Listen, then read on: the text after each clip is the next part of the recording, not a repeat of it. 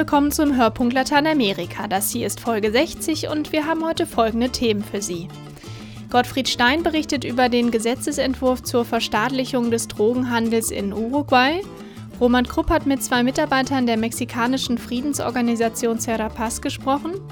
Thomas Mills war in Chile und hat eine der zahlreichen Straßenschlachten miterlebt, die sich Polizei und Studenten nach wie vor im Kampf um das Bildungssystem liefern. Und wir stellen Ihnen den Adveniat-Aktionsgast Schwester Isabel Gomez aus Paraguay vor. Mein Name ist Mareile Landau.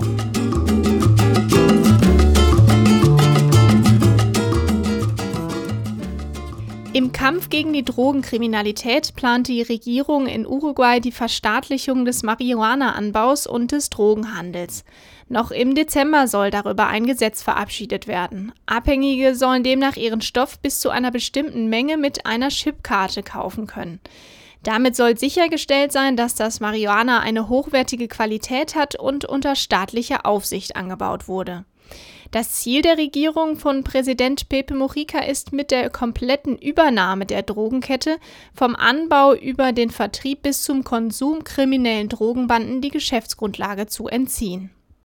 In Uruguay will das linksgerichtete Regierungsbündnis Frente Amplio, die weite Front, die Drogenkriminalität mit einem drastischen Gesetz bekämpfen. Präsident Pepe Mujica plant, dass der Staat künftig den Anbau, den Vertrieb und den Verkauf von Marihuana übernimmt. Drogenkriminalität, meint Mujica, sei eine Gefahr für die öffentliche Sicherheit. Wir dürfen uns vor so einem dramatischen Problem nicht wegducken, sonst verlieren wir den Krieg gegen die Drogen. Wir müssen nun zu anderen Waffen greifen. Diese anderen Waffen dürften weltweit einmalig sein. Im kleinsten Land Südamerikas mit etwa 3,3 Millionen Einwohnern konsumieren nach offiziellen Angaben rund 70.000 Menschen Marihuana. Künftig sollen sie ihren Stoff nicht mehr bei kriminellen Dealern, sondern direkt beim Vaterstaat kaufen. Präsident Mujica will damit kriminellen Drogenbanden die Geschäftsgrundlage entziehen.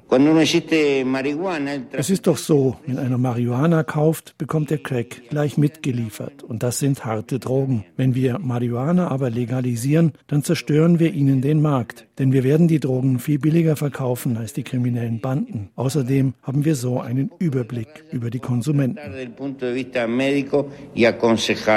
Ein extra gegründetes staatliches Institut vergibt künftig die Lizenzen für den Anbau von Cannabis. Der Verkauf findet in speziellen Ambulanzen statt. Jeder Konsument darf dort pro Monat maximal bis 40 Gramm kaufen oder selbst bis zu sechs Pflanzen anbauen. Dafür erhält er garantiert hochwertigen Stoff, verspricht Julio Calzada, der Vorsitzende der Nationalen Drogenbehörde.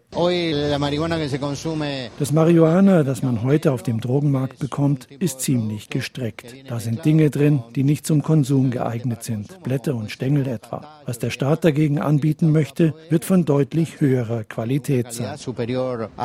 Dass der Staat nicht nur Drogen anbaut und damit dealt, sondern auch eine Qualitätsgarantie auf den Stoff gibt, ist politisch umstritten. Seit Monaten wird die Gesetzesvorlage im Parlament diskutiert. Pablo Iturralde, Abgeordneter der oppositionellen Nationalen Partei. Wovon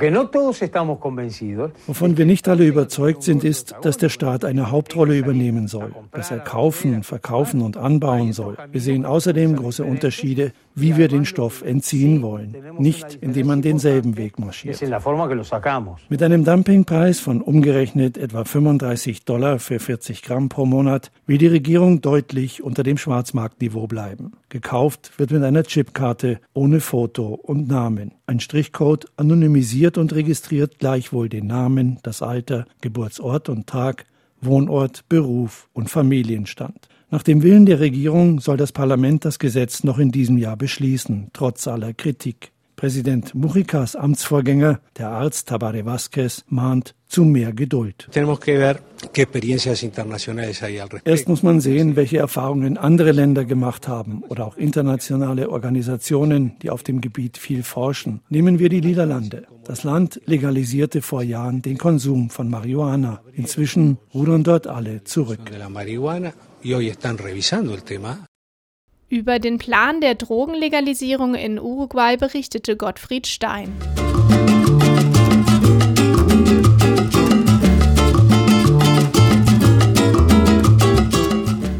Serapaz ist die Kurzform für Servicios y Asesoría para la Paz, zu Deutsch Dienstleistung und Beratung für den Frieden.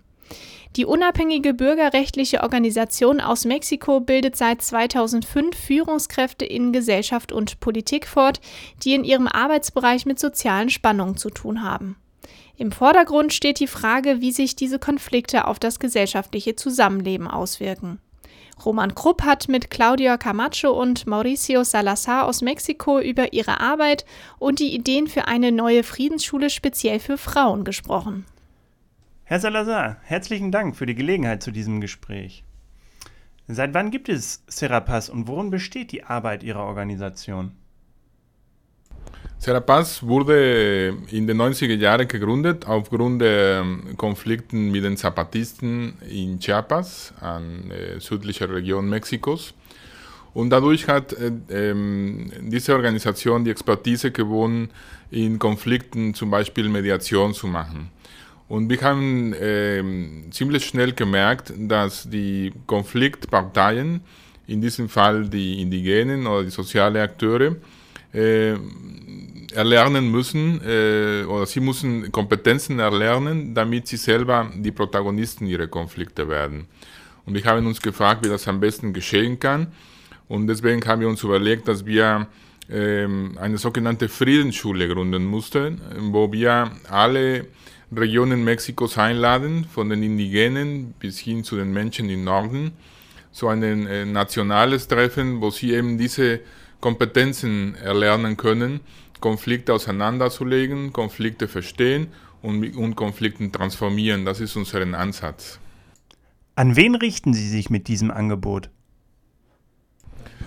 Also wir sprechen gezielt äh, soziale Akteure, äh, viele Menschen, die im Widerstand sind, viele Menschen, die sich wehren gegen die Ungerechtigkeiten, die, die sie widerfährt und sie, und sie sich organisieren.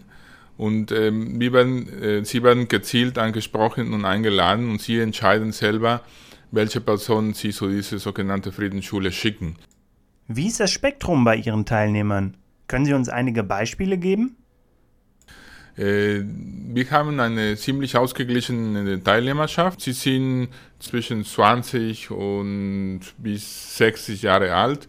Von der Nonne, die ähm, in einer Widerstandsbewegung ist gegen die sogenannte Supervia, das ist eine schnelle Straße, die in Mexiko-Stadt gebaut worden ist durch ihr Gebiet und sie sozusagen der Barrio vollkommen zerstört hat eine Nonne, die sehr engagiert ist und mit einer Gruppe von jungen Menschen arbeitet, bis hin zu den Indigenen aus der südlichen Region, die sich wehrt gegen die Enteignung des Landes oder gegen die äh, Zerstörung ihrer kollektiven Identität in dem äh, Land äh, privatisiert und verkauft wird. Äh, versuchen Sie die einzelnen Probleme der Leute dann zu lösen oder ist Ihr Ansatz eher das Befähigen der Leute, für sich selber einzustehen, äh, die Rechte zu kennen? Wie ist da der Ansatz?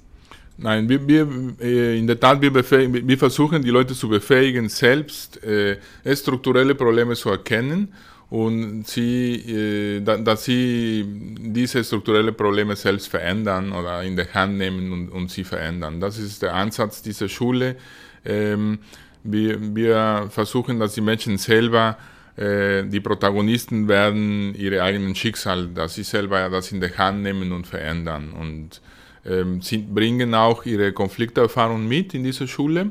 Und dort werden sie besprochen und kommentiert von auch alle anderen. Also es ist auch eine Plattform des Austauschs in der sie nicht an abstrakten Beispielen basteln, sondern an ihre ganz konkreten Erfahrungen basteln und nachher auch implementieren, wenn sie wieder zurückkehren in ihren Regionen. Ihre Arbeit hat große Strahlkraft in die lokalen Konfliktregionen. Wie sieht das aus? Was nehmen die Leute aus den Friedensschulen mit? Ja, der, der Ansatz, so wie, wir sie, so wie wir diese Schule geplant haben, ist, dass wir Multiplikatorinnen und Multiplikatoren ausbilden das heißt, von diesen 60 Menschen, äh, die zurückkehren, äh, profitieren dann äh, in den Regionen ziemlich viele Menschen wieder, weil sie zum Beispiel das Erlernte in lokale Erfahrungen umsetzen Und wir haben mittlerweile auch vier regionale Friedensschulen. Eine in Chiapas, eine in Michoacán, eine in Puebla und eine in Jalisco. Und in Chiapas gibt es sogar eine zweite, die auch äh, speziell für Frauen sein werden. Und wir wollen ab 2013, falls wir auch die Mittel dafür bekommen, eine Friedensschule im Norden äh, stattfinden lassen, wo die Gewaltsituation sehr schwierig ist. Sie sprechen die Gewaltsituation im Land an und dass das gerade auch unter Jugendlichen ein großes Problem ist. Wo ist da der Konflikt und wo kommt das her? In Mexiko, ähm, wir haben riesige soziale Gegensätze, aber wir haben auch die Nähe zu einer der größten Märkte der Welt, eine schwierige äh, Grenze, eine der längsten Grenzen der Welt, über 3000 Kilometer, ähm, nämlich zu den USA, äh, wo auch ein riesiger Absatzmarkt für Drogen ist. Das heißt, in Mexiko haben sich auch äh, kriminelle Strukturen gebildet, ähm, die von diesem Drogenverkauf stark profitieren. Und dadurch ist ähm, eine sehr starke Gewaltstruktur entstanden. Warum die Jugendlichen so involviert sind, ist, weil in Mexiko durch diesen sozialen Ausschluss der, der, der Menschen Jugendlichen finden keine Perspektiven. Das heißt, sie finden oft keine Arbeit. Und dann kommen die Drogenkartelle und sagen, äh, wir bieten dir viel Geld in wenig Zeit. Und mich hat sehr beeindruckt ein, ein Junge, der war ungefähr 16 Jahre alt. Und er hat mir gesagt, ich bin lieber zwei Jahre super reich als mein ganzes Leben bitterarm.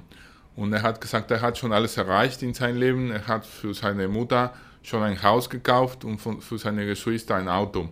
Und das war sozusagen der Abschluss seines Lebens. Der Junge ist mittlerweile tot. Wie ist Therapass aufgebaut? Kann ich da als Europäer helfen?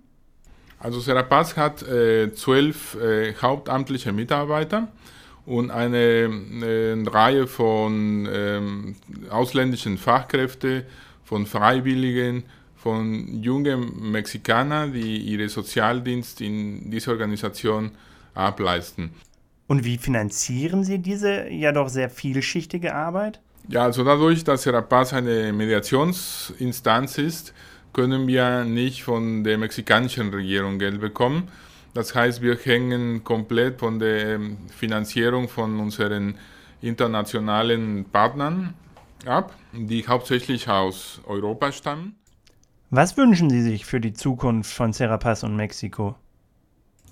Dass diese verheerende Gewaltsituation ein Ende findet und dass wir die Chance haben, den Menschen äh, im Ausland mitzuteilen, dass wir, äh, dass, dass das Großteil von dem mexikanischen Volk ein, ein, äh, ein friedliches Volk ist und dass es äh, nur ein Teil der politischen und Machtgier von Menschen uns in eine Gewaltsituation hingebracht hat, äh, die viel Leid äh, in den Menschen verursacht. Und ich würde mir wünschen, dass Serapazca nicht nötig wäre. Adveniat unterstützt die Arbeit von Serapaz seit vielen Jahren. Mehr dazu finden Sie auf der Seite hörpunkt-lateinamerika.de.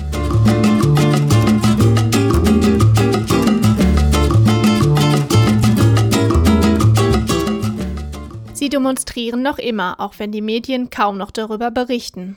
Chiles Schüler und Studenten verlangen nach wie vor eine Abkehr vom reinen Kommerzbildungssystem, ein Ende der hohen Gebühren der Privatunis und Schulen und eine bessere Qualität der öffentlichen Bildungseinrichtungen. Fast täglich kommt es in dem südamerikanischen Land zu Auseinandersetzungen zwischen den jugendlichen Demonstranten und der Polizei. Eine Mehrheit der Bürger unterstützt zwar die Forderungen der Demonstranten, lehnt jedoch den Einsatz von Gewalt ab. Thomas Mills wurde Augenzeuge einer stundenlangen Straßenschlacht in der Hauptstadt Santiago de Chile und sprach mit betroffenen Schülern und Studenten.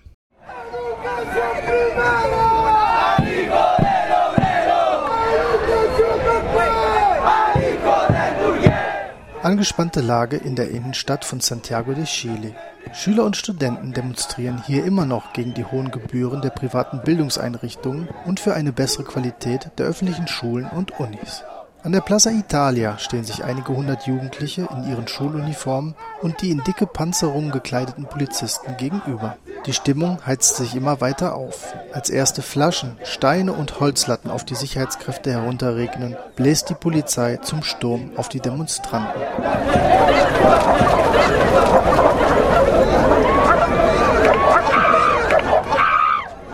Verdutzt schauen Passanten den stundenlangen Jagdszenen zu. Viele billigen die Anliegen der Schüler und Studenten und machen gleichzeitig die Politiker für die Misere verantwortlich. Wir sind ein derart reiches Land, dass Bildung und Gesundheit eigentlich für alle kostenlos sein sollte. Aber die Bevölkerung muss arbeiten gehen, um dafür zu bezahlen, und viele leiden deshalb an Hunger. Unsere Kinder sollten jedoch alle kostenlos studieren dürfen. Das ist das Problem.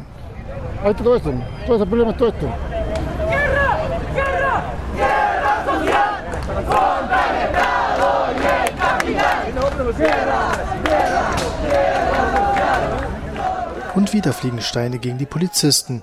Vermummte Jugendliche greifen sogar die Panzerfahrzeuge mit Stangen und Betonblöcken an. Sie haben scheinbar keine Angst vor der Reaktion der Polizei. Silvana Nera, eine junge Studentin, die in der Protestbewegung aktiv ist, erklärt warum. Wir leben nun einmal in einem gewalttätigen System. Nach der Rückkehr der Demokratie hatten unsere Eltern und unsere älteren Geschwister Angst, sich frei zu äußern. Dadurch ist die Studentenbewegung entstanden, als Antwort auf die soziale Ungerechtigkeit. Und diese junge Generation hat keine Angst mehr. Sie schreckt nicht davor zurück, sich den Polizisten und der Gesellschaft entgegenzustellen und zu sagen, was sie denkt. Bereits in den Jahren 2006 und 2008 gingen Schüler und Studenten auf die Straße und zwangen die Regierung dadurch, Eingeständnisse zu machen. Das öffentliche Bildungssystem sollte verbessert werden und für die teuren Privatunis verstärkt Stipendien für Kinder aus ärmeren Familien vergeben werden. Allerdings hielten sich die Politiker nicht an ihre Versprechen, was die gewalttätigen Unruhen des letzten Jahres auslöste. Immerhin konnten die Demonstranten damals einen ersten Erfolg feiern. So wurden die Zinsen auf staatliche Kredite für Studenten von sechs auf nun jährlich zwei Prozent gesenkt. Trotzdem kommt es bei den Protesten immer noch zu Gewaltausbrüchen. Silvana Nera. Eh, eh, eh, Wer dafür verantwortlich ist? Nun, ich habe oft an Protesten teilgenommen und wir waren alle ruhig. Die Polizei fühlte sich aber trotzdem provoziert. Zudem gibt es stets Gruppen von gewalttätigen Vermummten, was meiner Meinung nach eine extreme Reaktion auf die soziale Unzufriedenheit ist. Die wissen wohl oft nicht, was sie da tun, aber sie antworten damit auf die Marginalisierung durch das System und die Politik in diesem Land.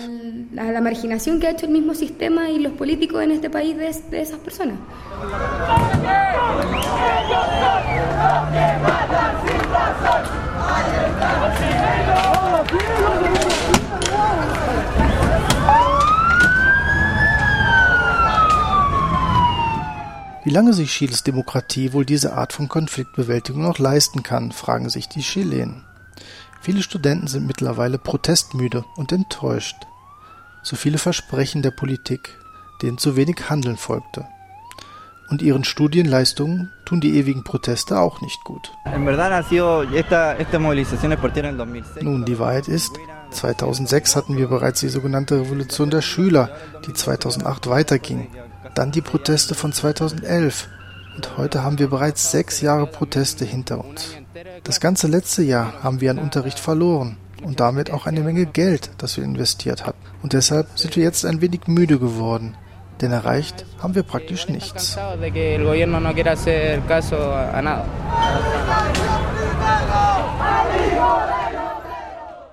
Über die anhaltenden Studentenproteste in Chile berichtete Thomas Milz.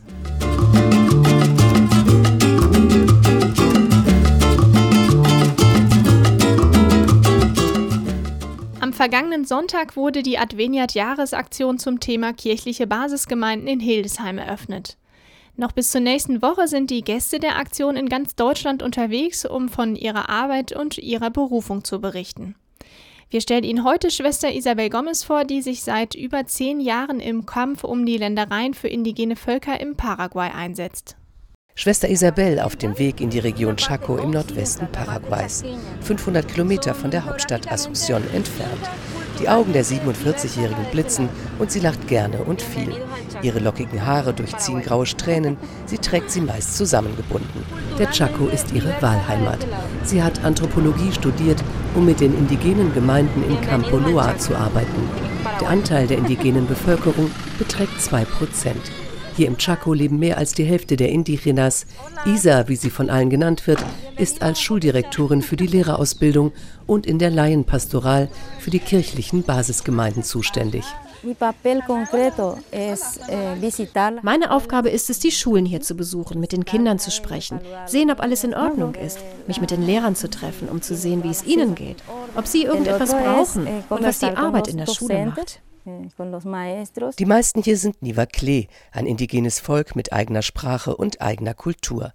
Die Lehrer, mit denen Isa arbeitet, stammen selbst aus den Indigena-Gemeinden. Fast alle sind außerdem Katecheten.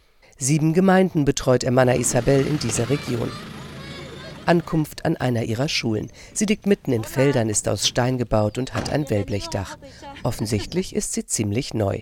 Durch die Fenster geht der Blick auf eine Klasse mit 15 Kindern. Mathematikunterricht. Der Lehrer hat eine Aufgabe an die Tafel geschrieben. Wie viele Melonen muss dein Vater verkaufen, damit er nach einer Woche 50.000 Guarani hat? Lebensnaher Unterricht, denn gerade sind auf den Feldern der Nivakle die Melonen reif geworden, erklärt Nicanor Acosta Dursen, der Lehrer. Mathematik ist wichtig. Die Kinder müssen rechnen lernen, damit sie nicht von Arbeitgebern ausgenutzt werden können, wenn sie später mal außerhalb unserer Gemeinden arbeiten. Die Nivakle sind katholischen Glaubens.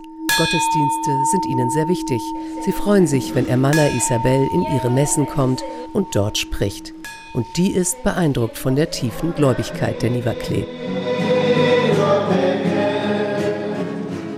Está la cultura de ellos y está la fe. Da ist ihre Kultur und da ist ihr Glaube. Es gibt verschiedene Kulturen, aber nur einen einzigen Glauben. Sie leben beides. Es gibt keine Trennung dazwischen. Sie müssen ihre Kultur nicht für den Glauben aufgeben. Nach dem Gottesdienst ruft Emma Isa die Katechetengruppe zusammen. Ein Mann fällt besonders auf. Sein Gesicht ist mit Falten durchzogen und er trägt eine riesige rosafarbene Brille.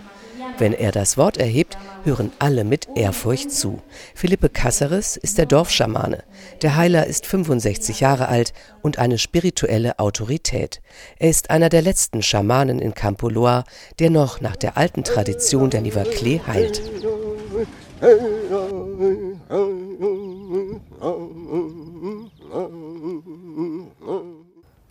Ich kann meine Arbeit als Schamane und meinen christlichen Glauben gut zusammenbringen. Es gibt Momente, wo ich Gott um Erlaubnis bitte, heilen zu dürfen. Ohne seine Hilfe kann ich nicht heilen und ohne die Hilfe unserer Geister auch nicht. Schamane und Christ zu sein, widerspricht sich nicht. Im Gegenteil, es ergänzt sich. Emana Isa lebt bescheiden, hängt ihr Herz nicht an materielle Dinge. Ihr größter Traum ist es, heilig zu leben, so wie Gott es den Menschen befohlen hat. Das bedeutet für Amana Isabel, eine tiefe Menschlichkeit zu leben. Wenn du das tust, so sagt sie, dann lebst du wirklich das Christentum.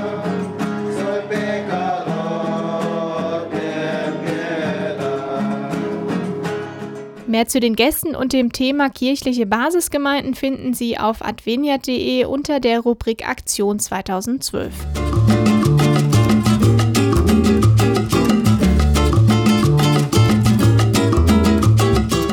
Das war der Hörpunkt Lateinamerika für dieses Mal. Vielen Dank an Thomas Mills, Gottfried Stein, Anke Spieß und Roman Krupp für ihre Mitarbeit. Sie finden Links zu den Themen aus dem Podcast auch auf unserer Internetseite hörpunkt-lateinamerika.de. Mein Name ist Mareile Landau. Tschüss und bis zum nächsten Mal.